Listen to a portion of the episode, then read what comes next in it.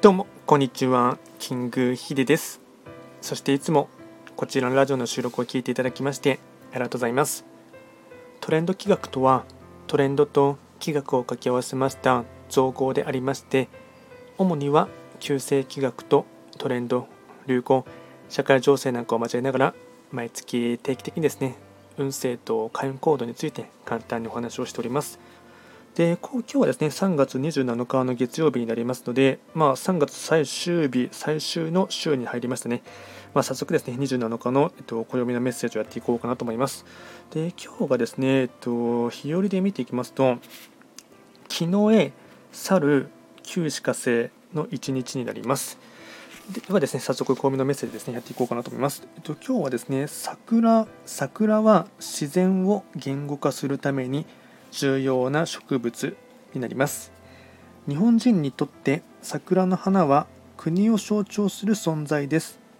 でもそれははるか昔からある共通のイメージではありません。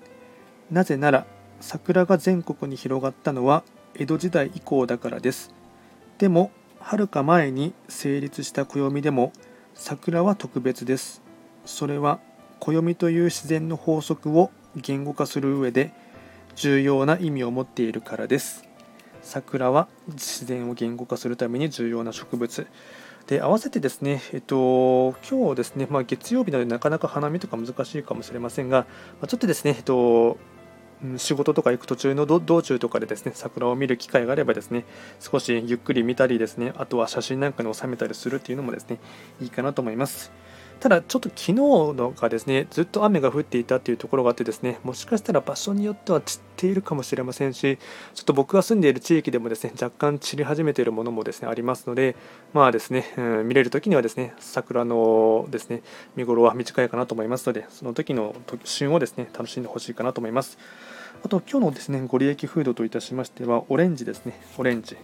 まあ、オレンジとかでしたらあの普通に八百屋さんとかですねあとスーパーでもわりかし年がら年中買える機会があるかなと思いますので食べれる機会があればぜひとも食べてほしいかなと思いますあとはですね最後に、えっと、毎度ながらですね非番を見ながらフリートークしようかなと思いますが